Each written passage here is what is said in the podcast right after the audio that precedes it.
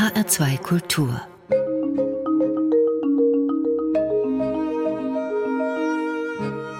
Doppelkopf Heute am Tisch mit Klaus Reichert. Gastgeber ist Thomas Blaul. Herzlich willkommen bei uns im HR2 Doppelkopf, Herr Reichert. Danke sehr. Klaus Reichert ist vielen sicherlich bekannt als Frankfurter und international hochgeschätzter Anglist und Übersetzer, als Herausgeber, Publizist, Essayist und Lyriker. In diesem Frühjahr ist sein Buch Paul Celan Erinnerungen und Briefe im Surkamp Verlag erschienen, anlässlich des Celan-Jahres 2020. Paul Celan wurde heute genau vor 100 Jahren geboren und am 20. April bereits gedachte man seinem 50. Todestag. Und über Paul Celan möchte ich mich mit Klaus Reichert unterhalten, der in den 1960er Jahren der Lektor von Paul Celan gewesen ist beim Surkamp Verlag. Kennengelernt, Herr Reichert, haben Sie Paul Celan aber bereits einige Jahre zuvor auf eine etwas ja, forsche Weise. Ja, nach dem Abitur habe ich Paul Celan einen sehr langen handschriftlichen Brief geschrieben, zehn Seiten, mich vorgestellt, was ich alles gelesen hatte, was ich alles wusste und darum gebeten, dass ich ihn besuchen dürfte weil ich eine Gelegenheit hätte, nach Paris zu fahren. Und so kam ich drei Wochen nach dem Abitur in die Rue de Longchamp, 78, im 18. Distrikt, stand vor der Tür. Er hatte gar keine Gelegenheit, mir absagen zu können. Ich war einfach da und kam sichtlich ungelegen. Es war Karfreitag, äh, das Osterwochenende, stand vor der Tür und Celans hatten Besuch von einem Freund, einem in Stuttgart lebenden Autor Hermann Lenz und seiner Frau Hanne. Die beiden hatten eine Platte mitgebracht, die gerade im Hintergrund lief. Und äh, ich sagte, ich hörte kurz hin und sagte, ach, das ist ja die Triosonate aus dem musikalischen Opfer. Die Geigenstimme habe ich auch gespielt. Da war und damit war ich sozusagen drin. Waren Sie drin. In Paris haben Sie Paul Celan besucht. Er lebte dort seit 1948. 48. Geboren wurde er in Czernowitz unter dem Namen Paul Anschel, eben vor genau 100 Jahren, am 23. November 1920. Czernowitz, die traditionelle Hauptstadt der Bukowina, gehörte damals zu Rumänien. Heute liegt die Stadt auf dem Staatsgebiet der Ukraine. Und Czernowitz war damals eine Vielvölkerstadt gewesen, in der die Familie Anschel zur Gruppe der deutschsprachigen Juden gehörte. Zunächst einmal die Frage, wie wurde denn aus Anschel Celan? Ja, das Tsch, das kann man als C äh, lesen, äh, mit dem Haschig oben drauf. Es ist im Grunde ein Anagramm. Anchel Zähl an. So, äh, äh, das hat die Frau eines Dichters ihm vorgeschlagen. Mit Anschel können Sie kein großer Dichter werden, aber äh, mit Celan sehr wohl, äh, was ja auch stimmte. Leute gibt es, die sprechen ihn Celan oder Celan aus. Ich sage immer, er hat sich immer gemeldet am Telefon mit hier ist Paul Celan. Also die Betonung auf der, auf der ersten, ersten Silbe. Ganz wichtig für das Verständnis des Menschen und auch des Werks von Paul Celan ist das Schicksal seiner Eltern. Ja, vielleicht äh, noch ein bisschen zurück. Die Bukowina spricht er in seiner äh, Dankesrede zum Bremer Literaturpreis. Das war ein Landstrich, in dem Bücher und Menschen lebten. Zum Beispiel die Landschaft der chassidischen Geschichten, die Martin Buber uns allen wiedererzählt hat, äh, sagt er in der Rede. Und äh, neben Tschernowitz äh, liegt Sadagora, seine Mutter stammte daher, und das war eine ganz wichtige chassidische Siedlung. Äh, man kann die Gebäude heute noch sehen, auch mit einem wunderbaren, großen, völlig verwilderten Friedhof und der jüdischen Friedhof. Und es lebten ja eben Bücher alle äh, Leute hatten etwas mit Literatur zu tun. Das war das habsburgische Erbe sozusagen von ihnen. Einer seiner engen Jugendfreunde, äh, Moshe Barash, der später in Israel die Kunstgeschichte aufgebaut hat, äh, der sprach Jiddisch. Celan sprach Deutsch. Äh, aber sie konnten einander verstehen und hatten auch zum Teil die gleichen Freundinnen. Die äh, Meerbaum Eisinger, die Lyrikerin, war mit beiden befreundet die Eltern, die, der Vater äh, war orthodoxer Jude oder jedenfalls äh, ließ er dem kleinen Paul eine jüdische Erziehung angedeihen, auch bis hin zur Bar Mitzwa. Er konnte gut Hebräisch. Er schrieb mal an Unseld, er hätte zehn Jahre äh, Hebräisch gelernt, was man lange nicht wusste. Und äh, die Mutter war so eine Vertreterin des deutschen Bildungsbürgertums. Seine Liebe zur deutschen Literatur läuft über die Mutter. Ja. Und das Schicksal, wie gesagt, der Eltern ist ja. ja grausam, sind beide in einem Vernichtungslager äh, im Zweiten Weltkrieg umgekommen. Seine Mutter wurde ermordet, sein Vater erlag dem Typhus. Ja, ja. Das ist für Paul Celan, für das Verständnis des Menschen und auch des Werks aber sehr wichtig. Man muss auch bedenken, Deutsch war seine Muttersprache. Mhm. Aber das Deutsche war auch die Sprache der Mörder ja. seiner Mutter. Man hat ihn oft auch gefragt, äh, warum schreiben Sie denn Deutsch? Warum bedienen Sie sich der Sprache der Mörder? Er schreibt auch wieder in dieser Bremer Rede, die Sprache blieb unverloren, trotz aller Finsternisse, durch die sie gehen musste. Er sagt nicht die deutsche Sprache, sondern die Sprache. Das heißt, er konnte die deutsche Sprache nicht mehr so benutzen wie seine großen Vorbilder Rilke, George, Hofmannsthal und so weiter. Er war sich immer eingedenk, dass diese Sprache so und so viele Finsternisse hinter sich, äh, durch sie hindurchgegangen ist. Das heißt, es ist nie die Sprache Rilkes, obwohl manchmal man den Eindruck hat, äh, da ist doch ein großer Einfluss irgendwie, aber es ist immer gebrochen auf irgendeine Weise. Celan selbst überlebte Arbeitslager und Krieg und ging 1945 nach Bukarest, zwei Jahre später nach Wien und dort begann das, was jemand mal einer der unheilvollsten Liebesgeschichten der deutschen Literaturgeschichte genannt hat, sein Verhältnis zu Ingeborg Bachmann. Hat er jemals mit Ihnen darüber gesprochen oder war das zu privat? Er hat nicht darüber gesprochen und äh, ich glaube auch nicht, dass viele es wussten dass er diese, diese Beziehung hatte, außer die ganz nahestehenden. Also er hatte sehr früh seiner Frau Giselle gesagt und sie hat dann auch später, auch nach dem Tod von ihm, in freundschaftlichem Kontakt mit Ingeborg Bachmann gestanden. Ich habe Ingeborg Bachmann, ich glaube, zwei, drei Jahre nach dem Tod von Celan in Rom kennengelernt. Sie hat auch mir nichts davon erzählt. Ich habe erzählt, was ich alles im Verlag gemacht habe. Ich war da nicht mehr im Verlag.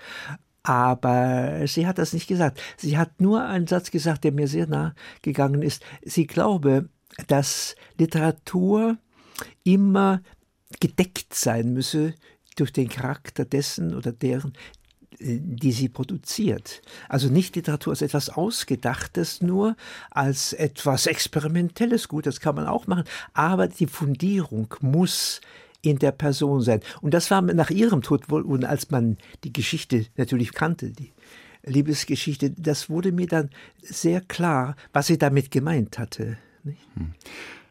1948 ging Zähler nach Paris, wo er vier Jahre später die Grafikerin Giselle Estrange geheiratet hat, mit der er auch einen Sohn hatte. 1952 gelang Paul Celan der ja, man kann sagen, Eintritt in den Literaturbetrieb Westdeutschlands mit seiner ersten Buchveröffentlichung, den Gedichtband Mohn und Gedächtnis und einige Monate zuvor mit seiner Lesung vor der Gruppe 47, was für ihn ja wohl ein etwas ambivalentes Erlebnis gewesen ist. Es ist sicher ambivalent gewesen und es war eine unerfreuliche Geschichte, weil er die Todesfuge, also davon haben wir noch nicht gesprochen, das ist das berühmteste Gedicht von ihm, ein Weltgedicht im Grunde, dass er mal den äh, Grabspruch für seine Mutter genannt hat später. Das hat er gelesen in einer Weise, wie er eben las. Sehr mm, mit einer etwas hohen Stimme, beinahe psalmodierend, pathetisch, mit ungewöhnlichen Aussprachen, eben von Czernowitz, Engel, die Schlangen, er spielt mit den Schlangen, äh, sodass manche Leute, wie der Gruppenführer sozusagen, äh, Richter gesagt haben äh, soll, das hört sich ja an wie Goebbels. Nicht? Und das einem Mann wie Zeller nach der ganzen Geschichte, die er zu durchleben hatte. Aber es wurde ein bisschen hochgespielt nachher, äh, dass es für ihn ähm, einfach eine Demütigung gewesen ist. Immerhin hat er sechs Stimmen bekommen, als es um den äh, Preis der Gruppe 47 ging. Und Ilse Eichinger, äh, die den Preis da bekam, übrigens natürlich auch eine Freundin von, also eine Freundin, nicht eine Liebesfreundin, ähm, noch, die hatte Günther Eich noch nicht geheiratet. Sie bekam zehn Stimmen und er bekam eben sechs. Das ist doch gar nicht so schlecht. Ganz so schlecht. Und ja, bei, der, bei der Gelegenheit lernte er eben den Lektor der Deutschen Verlagsanstalt kennen und der gab ihm gleich einen Vertrag, sodass die Tagung war irgendwann im Frühjahr, im Herbst schon eben dieser erste Gedichtband Monogedächtnis erscheinen konnte, wo die Todesfuge abgedruckt war. Was sehr wichtig war für ihn. Er lebte in Paris, wie gesagt, deshalb der Eintritt auch in diesen Literaturbetrieb in Anführungszeichen. Aber damals bei der Gruppe 47, Celan hat sehr wohl zur Kenntnis genommen, dass er dann nicht primär als ein Opfer des Holocaust wahrgenommen wurde, dass er ja gewesen ist, was seinen Argwohn den Deutschen gegenüber sicher nicht verringert hat, wie auch ein zweites Geschehnis herreichert, das ihn vom Ende der 1950er Jahre bis zu seinem Tod 1970 belastet hat, die sogenannte Goll-Affäre, von der Sie in Ihrem Buch schreiben, dass diese Begebenheit ihn ja regelrecht zerstört habe. Ja, es war der Vorwurf, dass auch zum Beispiel äh, in der Todesfuge manche Zeilen gestohlen seien aus den Gedichten oder aus dem Nachlass von Ivan Goll, äh, den Celan kurz vor seinem Tod kennengelernt hatte in Paris, den er sehr schätzte. Ähm, das war ein deutsch französischer Dichter, ein Elsässer oder genauer gesagt ein Lothringer, auch ein Jude, wie Claire Goll auch. Und das fand er besonders unappetitlich. Claire Goll scheint immer verschwiegen, zu, äh, hat ihm gegenüber verschwiegen, dass er auch Jüdin war. Und äh, diese innerjüdischen ähm, Kämpfe sind etwas besonders Unappetitliches gewesen für ihn. Bei anderen Juden hat er es auch ähnliche Seiten gesehen. Nun, ähm, sie hat das hochgespielt und die Zeitungen haben zum Teil mitgespielt, äh, haben ihn verworfen. Und äh, das Problem war, man konnte philologisch ganz genau nachweisen, Peter Sondi hat das gemacht, andere haben es auch gemacht, dass das nicht stimmen kann. Aus ganz bestimmten, ganz klaren Gründen.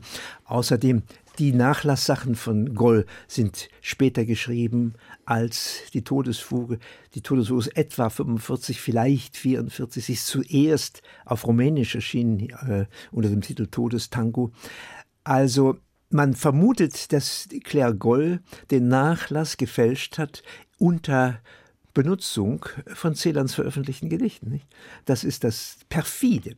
Nur, es hat ihn so zerstört, dass er viele, die ihn verteidigt haben, auch, ja, wie soll ich sagen, verdächtigt hat, dass sie nicht wirklich hinter ihm stehen oder die besondere Eigenart seiner Gedichte herausarbeiten, sondern nur sagen, ja, da ist kein Einfluss und da ist kein Einfluss und das entkräften. Das heißt, alle Leute, die ihn verteidigt haben, haben es ihm nicht richtig gemacht. Er war nicht zufrieden mit. Er war nicht zufrieden. Ja. Man wusste nicht genau, was er eigentlich wollte.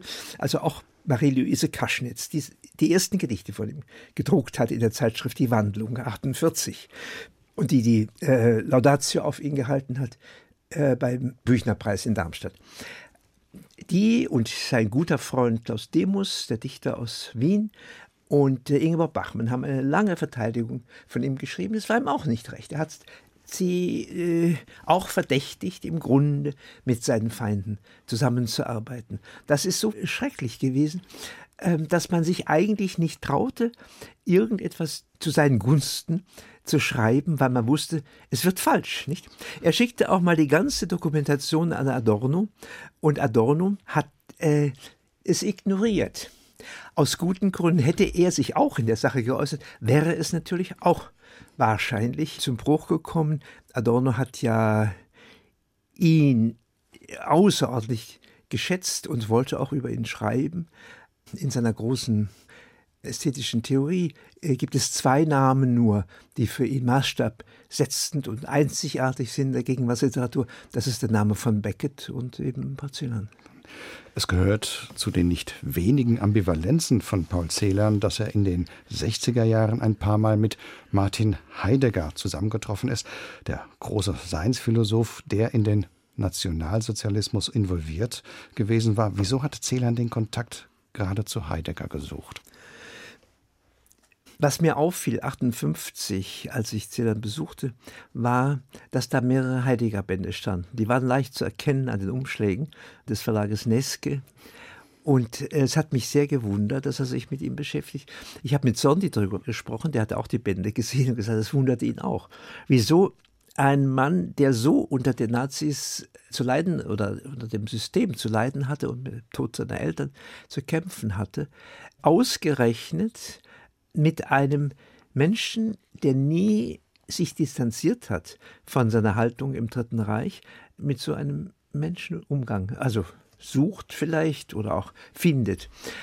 Nun, die Sprache Heideggers, diese Seinsvergessenheit des Menschen und so weiter, das sind alles Dinge, die ihm doch sehr nah sind. In der Bremer Rede sagt er, Danken kommt von Denken und so weiter. Dann wird Denken, Andenken, Mitdenken und so weiter äh, das ganze Wortfeld eröffnet. Das sind Verfahren äh, mit der deutschen Sprache, die natürlich bei Heidegger so auch stehen. Nicht? Und für Heidegger ist der Dichter, das Amt des Dichters etwas sehr Hohes und ähm, so Kronzeugen für ihn, für Trakel oder Rölke, George, Hölderlin. Hölderlin beide waren ja Hölderlin. Ja, ja. Und das sind Dinge, wo Celan ein großes Einverständnis eben mit ihm gesehen hat.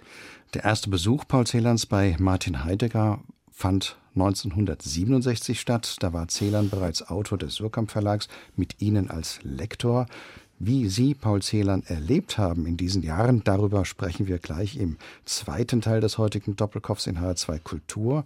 Wie Sie ihn persönlich kennengelernt haben, 1958, das haben Sie uns eingangs erzählt, und auch, dass Sie, als Sie in Celans Wohnung in Paris eintraten, das Musikstück erkannt haben, das da gerade lief, Herr Reichert. Und das haben Sie uns jetzt mitgebracht als Ihren ersten Musikwunsch. Was hören wir? Wir hören den zweiten Satz aus der Trio-Sonate aus dem musikalischen Opfer, C-Moll. Äh, der zweite Satz ist ein Allegro-Satz. Der erste ist zu lang. Das ist ein Largo, was mit sämtlichen äh, Wiederholungen gespielt wird. Die Aufnahme stammt ähm, aus dem Jahr 1970, also aus dem Todesjahr, und es spielt der Concentus Musicus von Nicolas Arnoncourt im, im, er selber als Cellist darin und ähm, die Flöte, Geige sind seine Leute.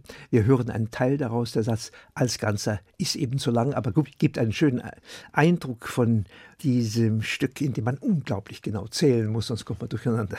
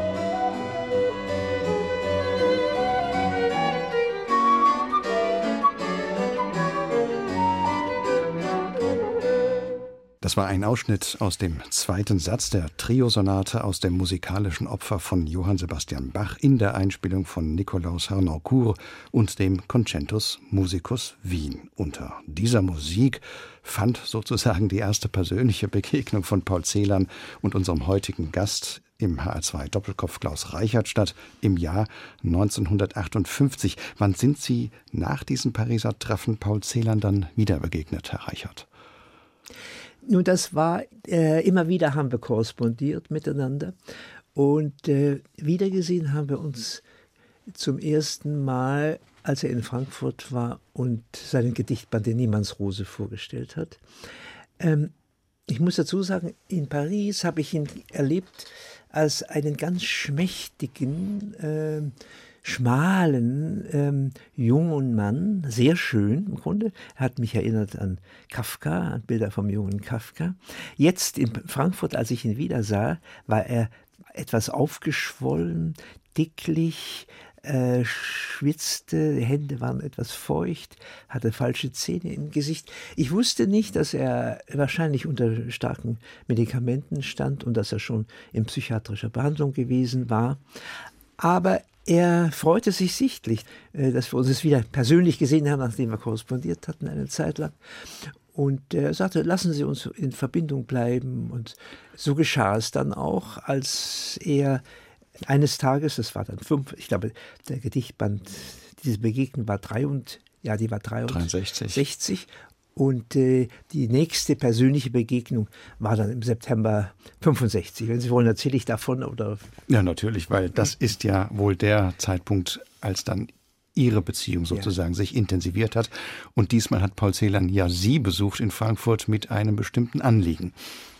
Ja, er, er war noch im Fischer Verlag. Er ging von der Deutschen Verlagsanstalt zu einem jüdischen Verlag, zu S. Fischer. Aber mit dem Verlag ging es äh, seiner Meinung nach auch nicht gut, weil der Verlag sich nicht sicher genug hinter ihn gestellt hat oder verantwortungsvoll genug. Er hielt das alles für eine Finte, dass der Verlag sagte, man wolle nicht gerichtlich einschreiten gegen Claire Goll.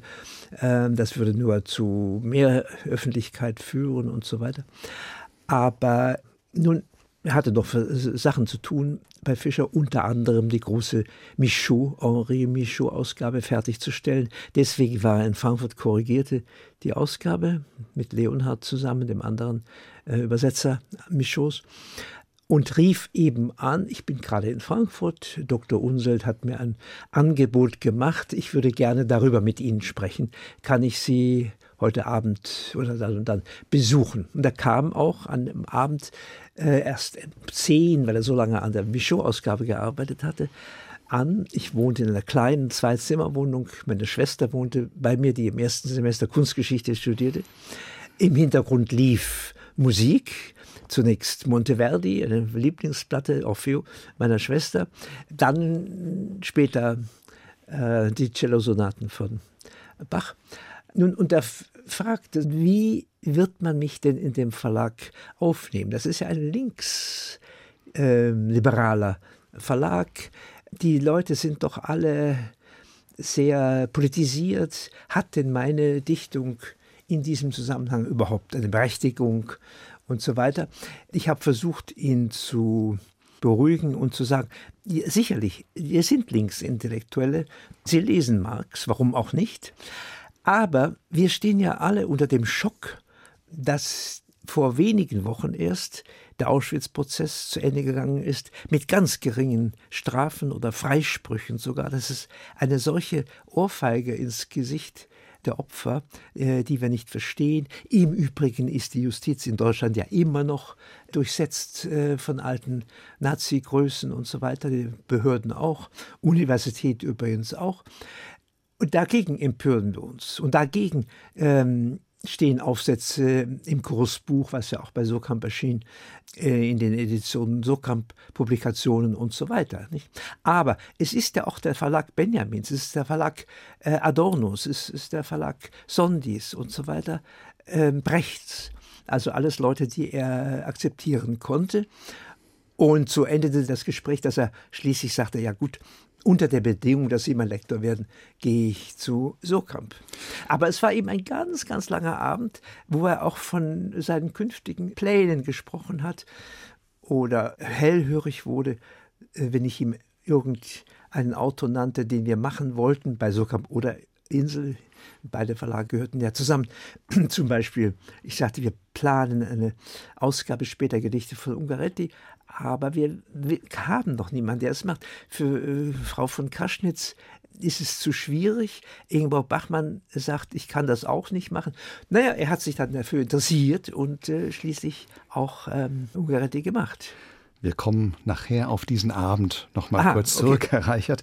Seit 1966 dann erschienen die Werke von Paul Celan im Surkamp Verlag und Sie haben seine Veröffentlichung dort als Lektor betreut. Celans Dichtung haben Sie, Herr Reichert, in Ihrem Buch als das ganz andere bezeichnet. Und Sie schreiben auch ganz offen darüber, dass auch Ihnen, besonders Celans Spätwerk, schwer verständlich gewesen sei, in Teilen zumindest. Bei der konkreten Arbeit mit und an seinen Gedichten, Herr Reichert, war Paul Celan da zugänglich gewesen für diese Anmerkungen? Konnten Sie ihnen das sagen, dass auch für Sie manches eher hermetisch sei oder war er da doch eher sehr verschlossen?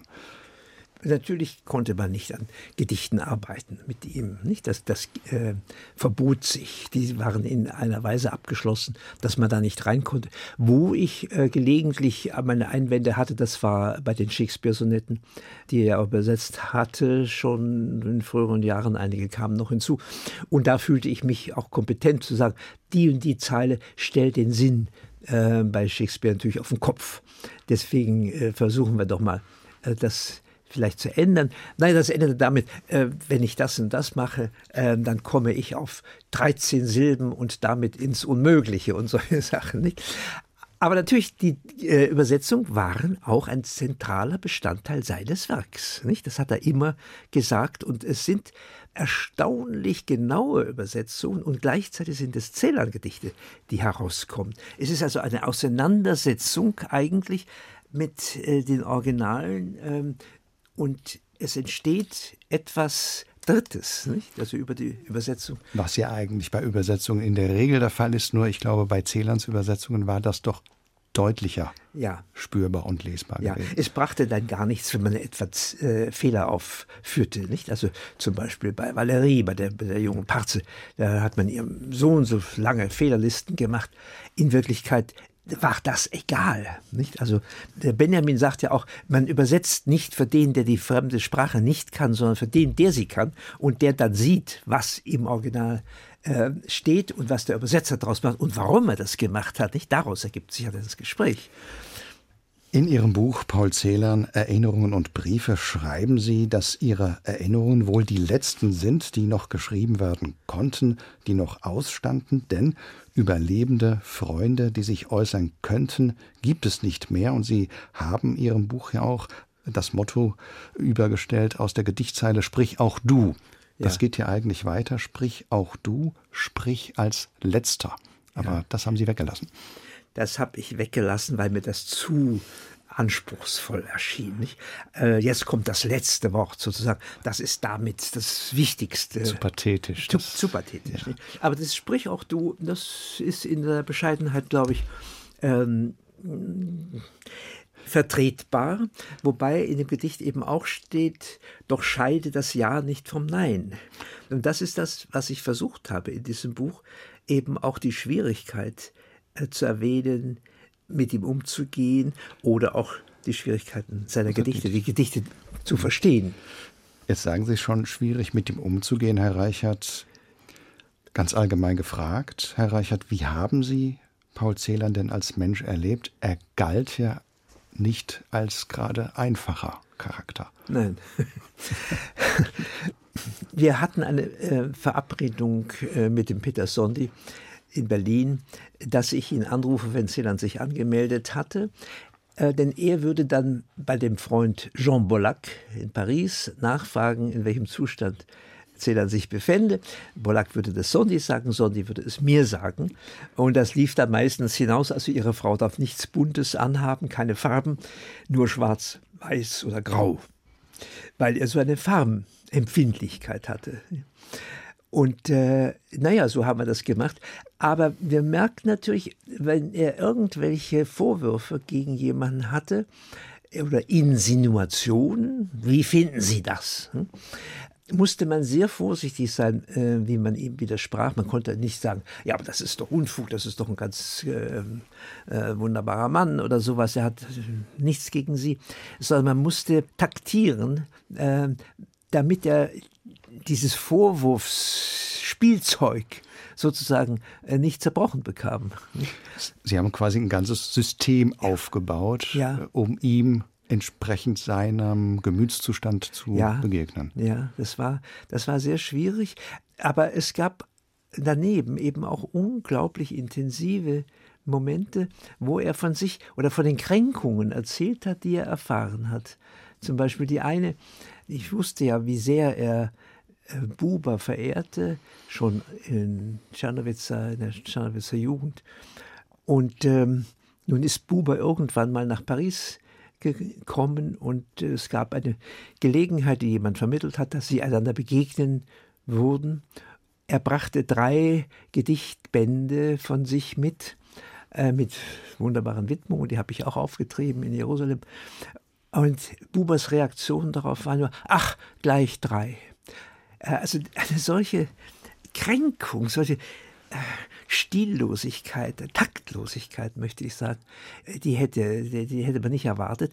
Und dann hat er ihm noch die Erstausgabe von Ich und Du äh, gegeben und bat ihn um eine Widmung. Hat er nur seinen Namen Martin Buber reingeschrieben und das Datum des nächsten Tages. Also Zedel hatte eine solche Obsession mit Daten zum Beispiel, dass das ausgerechnet dann falsch war. Ja. Das hat ihn so gekränkt, dass der Buber damit eigentlich erledigt war und er sich von der Erstausgabe auch getrennt hat. Nun haben wir einiges über ja, das Schwere in und um Paul Celan gehört. Es gab aber auch den Paul Celan, der ja lustig sein konnte. Ich weiß nicht, ob unbeschwert das richtige Wort wäre, wahrscheinlich nicht. In all den Büchern, die nun über Paul Celan erschienen sind, liest man aber kaum etwas von dieser Seite. In ihrem Herr Reichert hingegen schon. Zum Beispiel, wenn Sie von einer nächtlichen, whisky-beschwingten Gesangstour durch Frankfurt erzählen. Das war an jenem Septemberabend 1964, als Paul Celan zu Ihnen zu Besuch kam. 65. Äh, 65, Entschuldigung, 65. Als Paul Celan, wie gesagt, zu Ihnen kam, der Verlagswechsel anstand. Und da hat Celan, wie Sie schreiben, deutsche, russische, jittische Revolutionslieder gesungen, wie etwa das Solidaritätslied von Bertolt Brecht und Kurt Weil, das wir nun in einer Aufnahme von Ernst Busch auch hören. Musik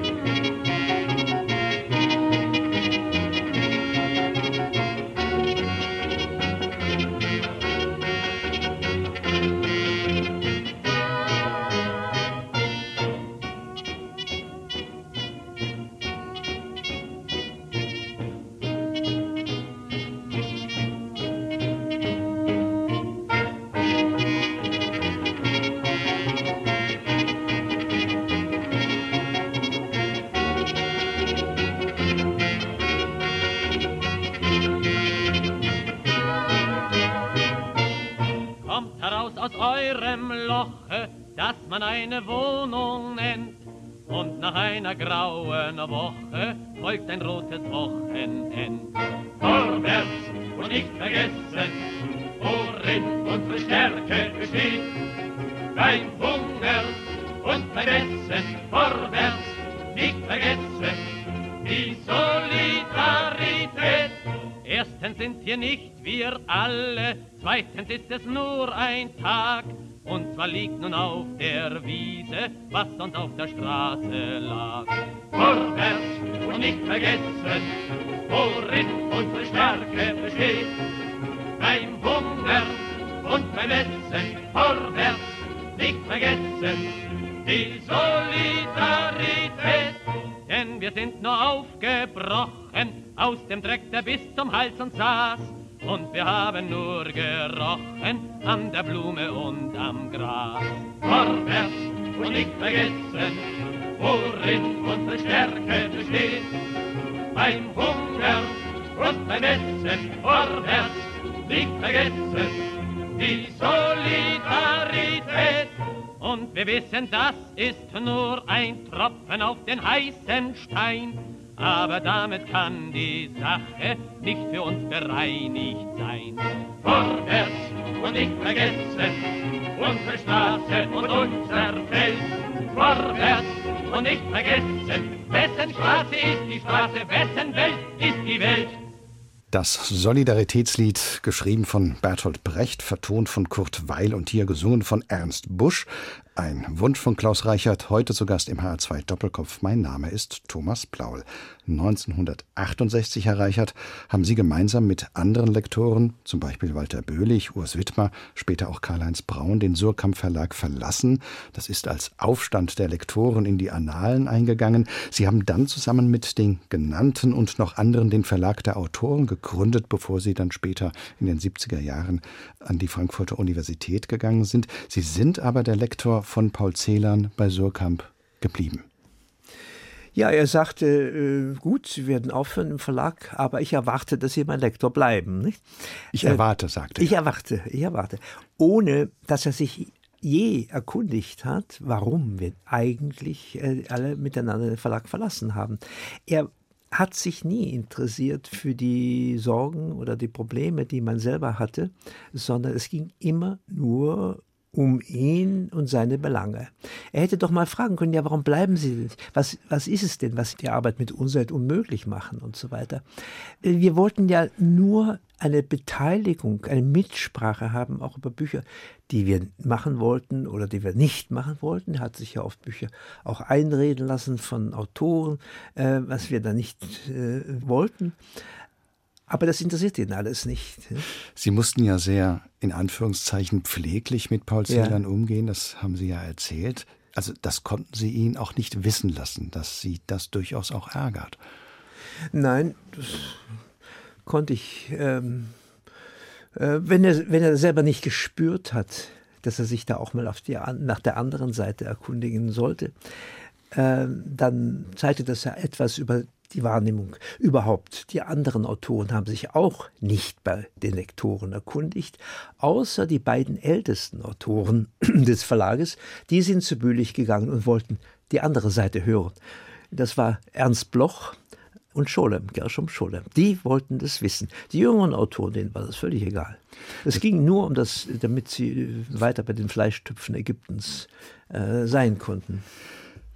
Nach ihrem Weggang von Surkamp Gab es da spürbare Veränderungen im Verhältnis zwischen Ihnen und Zählern oder war das eben dieses in Anführungszeichen Arbeits- und ja auch leichtes Freundschaftsverhältnis, wie es dann schon die Jahre zuvor gewesen war? Ja, das, das blieb natürlich erhalten. Also ich muss sagen, ich bin auch Ende 68 weggegangen, aber Unseld sagte, wenn Sie mir nicht die Joyce-Ausgabe machen, äh, Sie wissen, ich habe die Joyce-Rechte ihretwegen gekauft, weil ich sie im Haus hatte, dann werde ich gegen Sie klagen. Ich konnte natürlich mir das nicht leisten, mit dem großen Siegfried Unseld äh, einen Rechtsstreit anzufangen. Also habe ich die nebenbei, äh, neben dem, dass ich mich auf die Universität vorbereitet habe, ähm, weitergemacht. Nicht? Und äh, davon auch gelegentlich Zählern erzählt, auch weil ich Schwierigkeiten mit irgendwelchen Sachen hatte im Text, ob ihm was einfalle, hat er auch sich was überlegt und dann gesagt, ja, aber dann schreiben Sie, dann machen Sie eine Fußnote und sagen Sie, dass Sie das so von mir haben. Nicht? Also, ja, ja. aber als die ersten beiden Bände erschienen, das waren die Dubliners und äh, ein Band der Briefe, die Unseld ihm geschickt hatte, hat er sich bei Unseld ausführlich dafür bedankt, aber kein Wort zu mir. Äh, der ich ja äh, monatelang an diesen Bänden gesessen habe. Nicht? Das ist sehr interessant. Jemand, der selbst so empfindlich ist, ja. gegenüber kleinen Details im Verhalten, dass er es eben nicht umsetzt ins eigene Verhalten. Ja, ja, Vermutlich in der Nacht zum 20. April 1970 stürzte sich Paul Celan wahrscheinlich von der Pont Mirabeau in die Seine in Paris. Der Leichnam wurde am 1. Mai etwa 10 Kilometer flussabwärts geborgen. Die genauen Umstände seines Todes sind nicht bekannt. Einen Abschiedsbrief hat er nicht hinterlassen. Aber es gibt am 19. April in Celans Taschenkalender den Eintrag Depart Paul, also Abreise, Weggang Paul. Herr Reichert, wann haben Sie denn von Celans doch sehr wahrscheinlichen Suizid erfahren? Eher durch Zufall. Ich war im Verlag, um irgendwelche Joyce-Sachen, äh, Manuskripte abzuliefern. Und da stürzte der damalige Cheflektor Dieter Hildebrand herein und sagte, Celan ist verschwunden. Eben hat Tophofen angerufen. Tophofen war ein Freund äh, Celans und äh, ist bekannt gewesen als der Übersetzer äh, Beckets. Ja, wir haben herumgerätselt, was, was kann wohl sein. Verschwunden. Er ist ja manchmal irgendwie ohne jemanden zu informieren abgereist von irgendwo wo man auf ihn wartete, etwa zu einer Lesung und so. Also man hat sich noch nicht Gedanken gemacht, aber nach ein paar Tagen war es klar, er muss sich umgebracht haben. Ja, äh, es kam für mich überraschend. Im selben Jahr hätte er im November ja eben seinen 50. Geburtstag haben sollen. Und wir haben verschiedentlich telefoniert, zuletzt glaube ich Ende März oder Anfang April was wir äh, zum Geburtstag machen sollten. Es war vorgesehen, ich sollte, glaube ich, zwei Fernsehauftritte äh, mit ihm organisieren.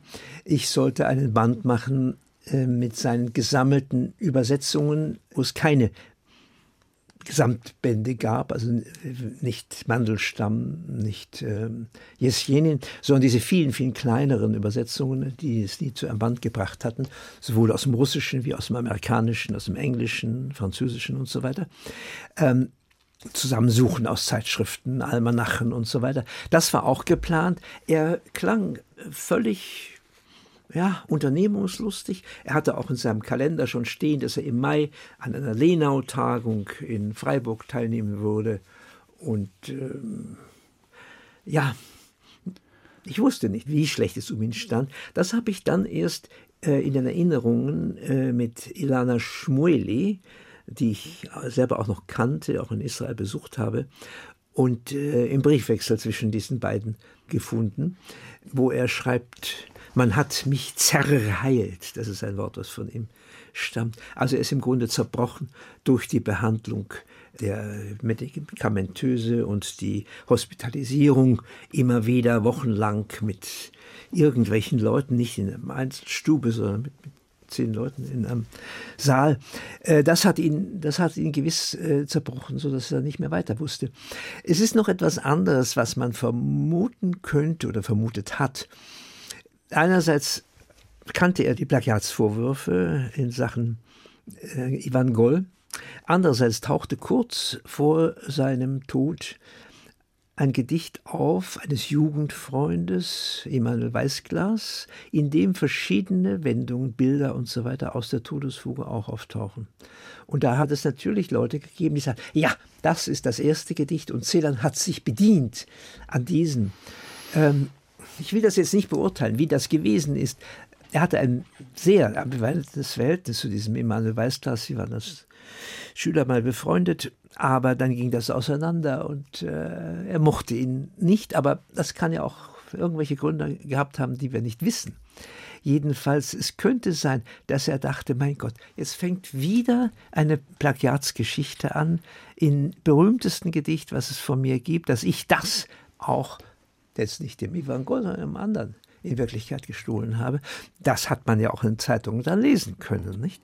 Und sich dem noch einmal auseinanderzusetzen, nachdem die erste Sache ihn so zerbrochen hat, obwohl alle Leute ihm zugeredet haben, auch Günter Grass, der auch mir immer erzählt, er hat gesagt, Paul, du bist doch ein großer Dichter, das weiß doch jeder. Und du weißt es selber. Das kann dich doch nicht erschüttern. Aber dass es ihn so erschüttert hat, da hat man dann gedacht, na ja, es ist eben vielleicht doch etwas daran gewesen. Das ist das Furchtbare. Das könnte sein, aber das ist natürlich eine Spekulation. Und dass er nicht mehr die Kraft nicht gehabt die hat, Kraft. das ja, durchzustehen. Ja. Herr Reichert, herzlichen Dank für dieses Gespräch über Paul Celan und über Sie, wie Sie Celan gesehen und erfahren haben. Zum Schluss unseres heutigen Doppelkopfs ein Musikstück, das mit jenem Besuch von Paul Celan bei Ihnen in Frankfurt im September 1965 in Verbindung steht, von dem Sie vorhin erzählt haben. Ihre Schwester hatte ja Musik aufgelegt und eine dieser Stücke, die damals liefen, äh, hören wir auch jetzt. Ja, das ist äh, aus den Cello-Suiten gespielt von Pablo Casals. Äh, die im Hintergrund liefen. Ich sagte, das ist ein Prälude äh, aus der ersten Suite. Ich sagte zu ihm, stört Sie die äh, Musik, obwohl es über den Gang hinweg war, nicht? Also man hörte sie nur im Hintergrund. Und er sagte, ich höre sie intermittierend. und sie lief halt. Nicht? Ich wusste das auch nicht mehr, dass wir den äh, Casals noch hatten, aber meine Schwester hat es mir dann erzählt. Und mit diesem Prälude aus der Cello Suite Nummer 1 in D-Dur von Johann Sebastian Bach mit Pablo Casals geht der heutige HR2 Doppelkopf zu Paul Celans 100. Geburtstag zu Ende. Gast im Studio war Klaus Reichert am Tisch zusammen mit Thomas Blaul.